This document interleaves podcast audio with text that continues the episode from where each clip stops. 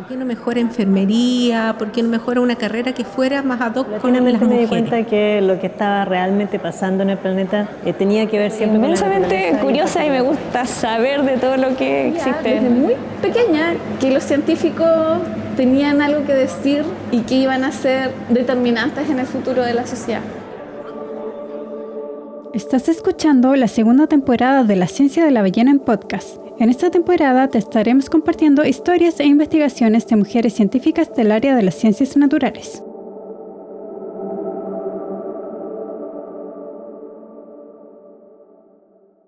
Bienvenidas, bienvenidos, bienvenidas a un nuevo episodio. Hoy estamos junto a Camila Fernández. Ella es bióloga marina, doctora en ciencias del mar, mención biogeoquímica marina de la Universidad del Mediterráneo de Francia es directora del COPAS Coastal e investigadora del Departamento de Oceanografía de la Ballena y también del Centro Nacional de Investigación Científica de Francia.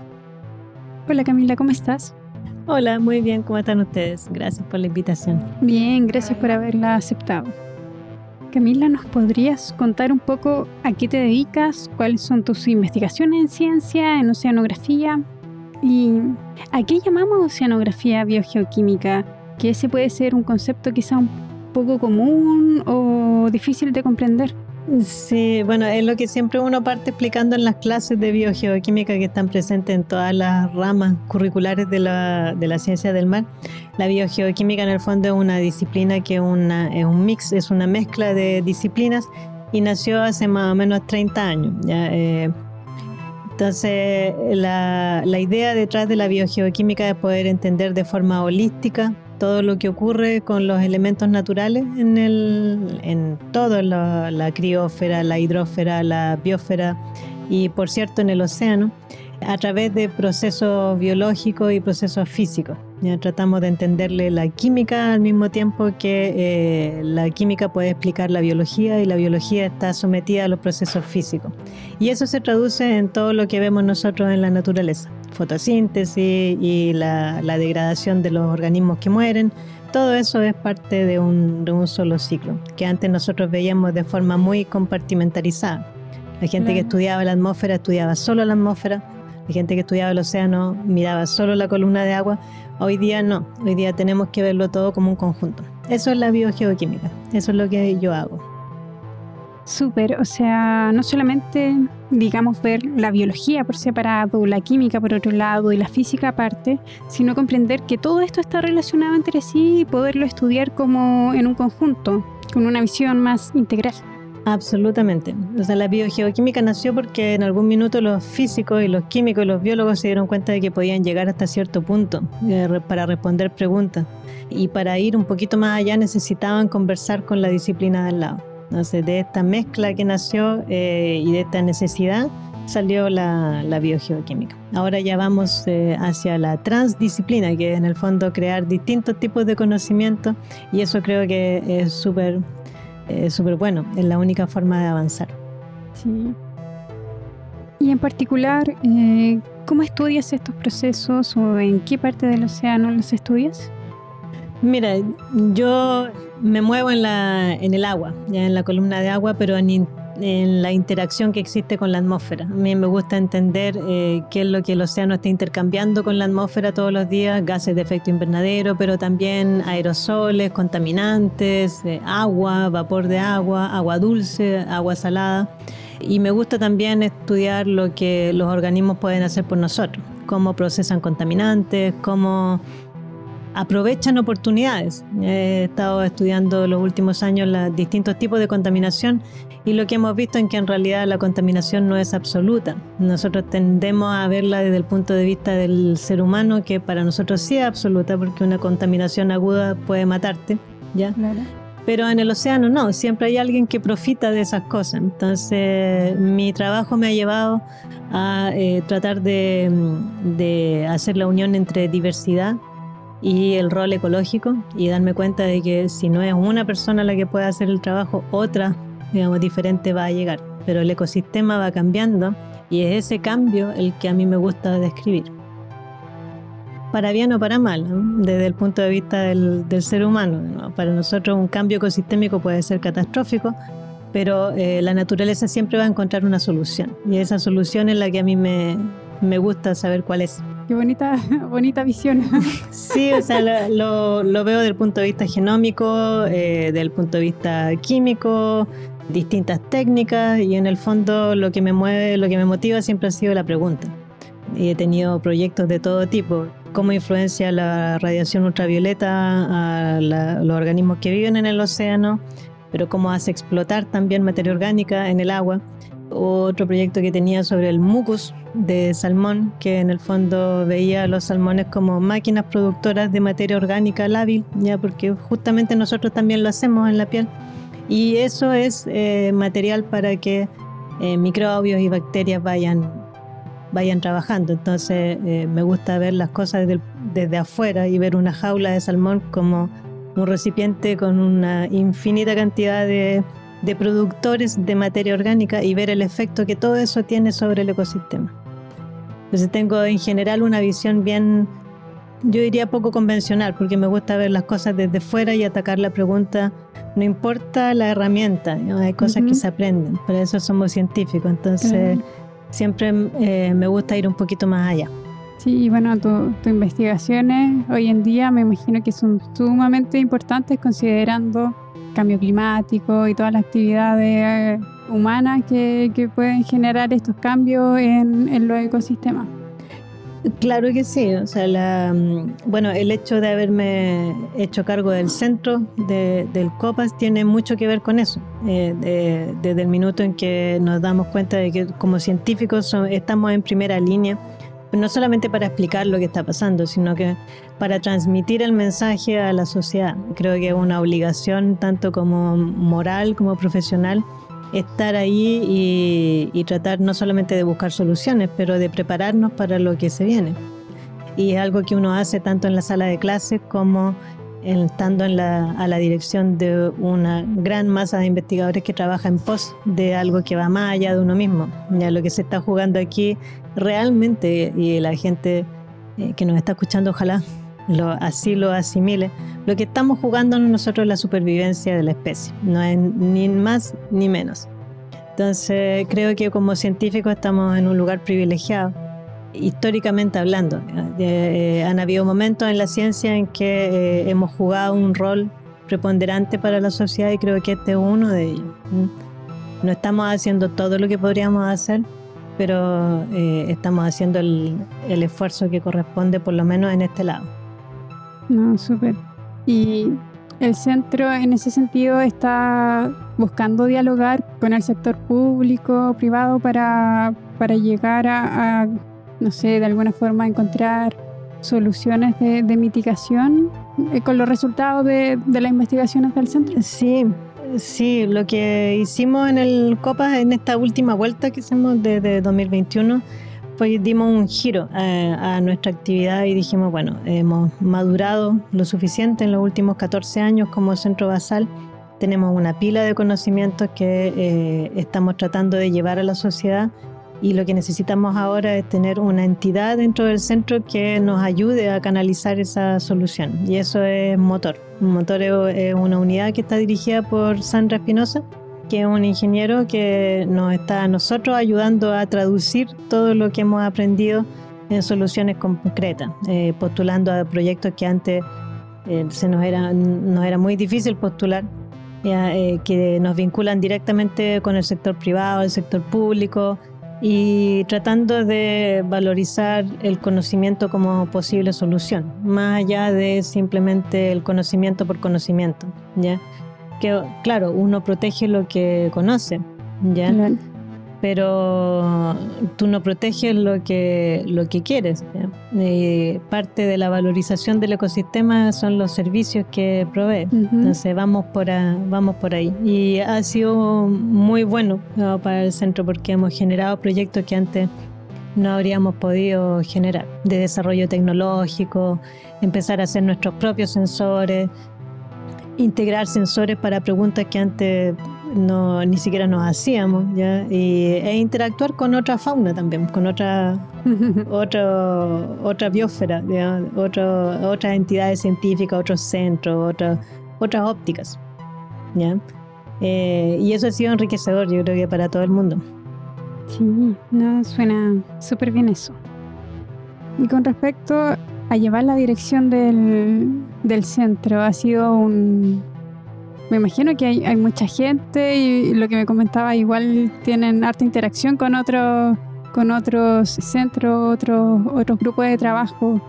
¿Cómo se divide el tiempo entre tu investigación, llevar el directorio del, del centro y bueno, la, la, división del tiempo siempre es un tema. Ah, la, lamentablemente las horas no tienen, o sea, el día no tiene más de 24 horas, ojalá tuviera. Pero ha sido un proceso, ya yo creo que la... Mm, siempre le digo a todo el mundo que la, a todos mis estudiantes y a, a, la gente joven que interactúa conmigo en, en el ámbito de la ciencia que la, la carrera de uno es algo muy personal nadie puede decirte cómo llevarla. Entonces, han habido periodos en mi carrera en que he privilegiado la investigación pura y fundamental y, lo he pasado súper bien haciéndolo. Eh, otros periodos en mi carrera en que me he dedicado, digamos, a ver eh, cosas más aplicadas, más prácticas, problemas concretos, qué sé yo. Y estoy en, en esta otra etapa ya de mi carrera en que la mayor parte de mi tiempo está al servicio de las carreras de todos los demás. Yo, más que ser la directora del centro, estoy al servicio del centro. Eh, mi función es hacer que el proyecto científico, nuestro programa, el personal, eh, los estudiantes tengan sus becas, que todo el mundo tenga lo que necesita para trabajar y que usen al centro como plataforma para saltar más alto todavía y darle más combustible a la ciencia a nivel nacional. Eso tiene un montón de cosas gratificantes que tú ves todos los días, porque todos los días ves a gente que está eh, ganándose un proyecto, haciendo cosas, digamos, en pos del proyecto común. Eh, generas compañerismo, generas equipos, ves crecer tu centro, pero tú tienes que estar siempre al final de la, de la lista. ¿ya? Eh, y recién ahora estoy pensando en, generar proyectos propios, yo, eh, con temáticas que se me vienen a la cabeza todo el tiempo, entonces tengo mi, hipótesis regalona ahí que no he, que no he tocado, eh, pero hay que encontrar el momento para hacerlo. Y en esa priorización, que es como el, el malabarismo ya de tener las pelotas en el aire, uno siempre al final cuando tiene demasiadas se empiezan a caer, pero siempre recuperan las que son más importantes. Siempre alcanzas a agarrar las que para ti son más importantes. En este minuto para mí lo más importante es mi vida personal y el centro. Y por supuesto mi, mi rol como investigador en, en Francia, que es completamente otro, otro país y, y otro, otra realidad. Entonces ya con eso estoy bien bien copada. Me imagino. Pero o sea, uno va encontrando tiempo para todo. y, la verdad es que en, la asociatividad y en la medida en que tú puedes formar equipos de trabajo y con otros investigadores, siempre vas encontrando un, nicho ahí para, para funcionar. Pero la priorización yo creo que es la clave de la, del éxito aquí. Lamentablemente cuando uno no sé, pues la vida siempre tiene formas de recordarte eh, tu rol ecológico, porque cuando uno empieza a, ver que está todo bien, algo pasa. Hay una emergencia, qué sé yo, este año teníamos eh, todo súper bien para el, verano y llegaron los incendios forestales y esa es otra urgencia y ahora mm. tenemos, aparte de todas las temáticas que tratar en el centro, el efecto de los incendios forestales sobre el océano costero. Entonces, mm. así nos vamos. O sea, eso es lo, que al centro le gusta. Al COPA nos gusta ir a la misma velocidad que la sociedad chilena. Entonces, lo que es problema para ustedes eh, lo es también para nosotros. Es algo, una visión muy bonita, considerando eh, la ciencia al servicio de la sociedad. Claro, eh, sí. O sea, yo me formé en, Francia y en Francia todavía soy eh, investigador y soy por lo tanto funcionario público. Yo soy igual que el servicio de correo o el servicio de impuestos internos, tengo el mismo estatus. Entonces, nuestra formación es de, servicio, de, ponerse en, pos de, algo. Y por lo menos eh, encuentro que es, eh, es un buen recordatorio del rol que tenemos que jugar todos en ciencia, sobre todo en el, en el mundo como está hoy, hoy en día. Hoy en día, de todas Mm. formas. Y a lo largo de, de tu carrera como investigadora, como científica, como directora de- del centro, como funcionaria pública de Francia, ¿te has encontrado con algún desafío por el hecho de ser mujer? Sí, la verdad que siempre, ¿eh? Eh, desde chiquitita, pero, eh, o sea, los desafíos comunes de todas las mujeres, yo creo que eh, quien diga que no ha tenido ningún encuentro con el machismo en un país como Chile está mintiendo, porque, o sea, yo no conozco a nadie que no haya tenido experiencia, pero eh, creo que durante toda mi carrera, el- por lo menos mi carrera profesional, siempre tuve una, mm, una tendencia a, a hacer las cosas a mi manera. Eh, y eso va al punto que te decía hace un rato, de que la carrera es personal. Eh, es casi de las cosas más personales que hay en la carrera profesional de uno porque es lo que te acompaña durante la mayor cantidad de años y lo que te da, tiene que darte fuentes de alegría más que de, de frustración. Entonces nadie puede decirte cómo llevarla. Mm, eh, y es una responsabilidad tanto como un privilegio poder eh, tener un oficio que te permita formarte a ti mismo en lo que te gusta. En ese sentido yo creo que siempre mm, hice abstracción de, de un montón de cosas. De eso no se puede hacer, o esto va a ser muy difícil, o es imposible hacer eso, eh, nunca se ha hecho, eso es como receta para que uno intente hacer justamente eso. Entonces, ante todas esas barreras o imposibilidades digamos, que uno se encuentra, yo siempre hice abstracción. Nunca hice caso de, de lo no se puede, no está bien, no, no se ha hecho nunca, eh, no existe. Nunca, en realidad nunca lo pesqué. De cierta forma lo transformaste en una oportunidad para precisamente hacerlo. Sí, yo creo que eh, más por porfía que por otra cosa. Y por curiosidad y motivación, yo creo, porque la, el oficio de científico es, es motivado por la curiosidad y por la, por la emoción del descubrimiento. Entonces. ¿quién puede negarte eh, una buena idea? digamos? Una buena idea es buena, digamos, siempre que haya más de una persona que así lo cree. Te, basta una sola oreja que te escuche y puedes generar algo nuevo. Entonces, hace algún tiempo, eh, mirando hacia atrás, por alguna razón, me, me di cuenta de eso, que en realidad había seguido siempre un camino poco ortodoxo, no hice nunca nada como se supone que tenía que hacerlo. El camino más lógico, si tú quieres, nunca fue prioritario para mí. Y eso llevó a que eh, de- habían otras imposibilidades que no tenían que ver con mi género, que iban prim- caían primero antes de la, la cosa de ser mujer. Ya, ya que tengo un puesto en Francia, pero estoy en Chile. ¿Qué hacemos? Y creemos un laboratorio franco-chileno, pero eso nunca se ha hecho. Hagámoslo. Y ahí está. Y cosas como esas. O sea, entonces, por esa, yo creo, negación, nunca tuve la sensación de haberme quedado con los crepos hechos que, o de haber tomado decisiones que fueran influenciadas por, eh, por el género. Nunca. Yo creo que porque no, no quise hacerlo. Y eso incluye la- las elecciones de la vida personal. Partiendo de la base que uno tiene que ser feliz con lo, con lo que hace. Ujú. Mm. No, escucharte eh, es bien como inspiracional de cierta forma. Como de... no, pero en serio es como decir, digan lo que digan, yo voy a hacer lo que yo quiero hacer y lo que me haga feliz. Sí, es en el trabajo, ¿ah? o sea, uno tiene que quemarse las pestañas y trabajar. Es cierto lo que dicen, que las mujeres tenemos que trabajar el doble porque tenemos varios trabajos. Uno trabaja en el trabajo y en la casa y, y hacer eso en dos países implica que tienes... Siempre la gente me dice, oye, ¿De dónde súper hay tiempo?" tienes, puedes vivir eternamente en verano.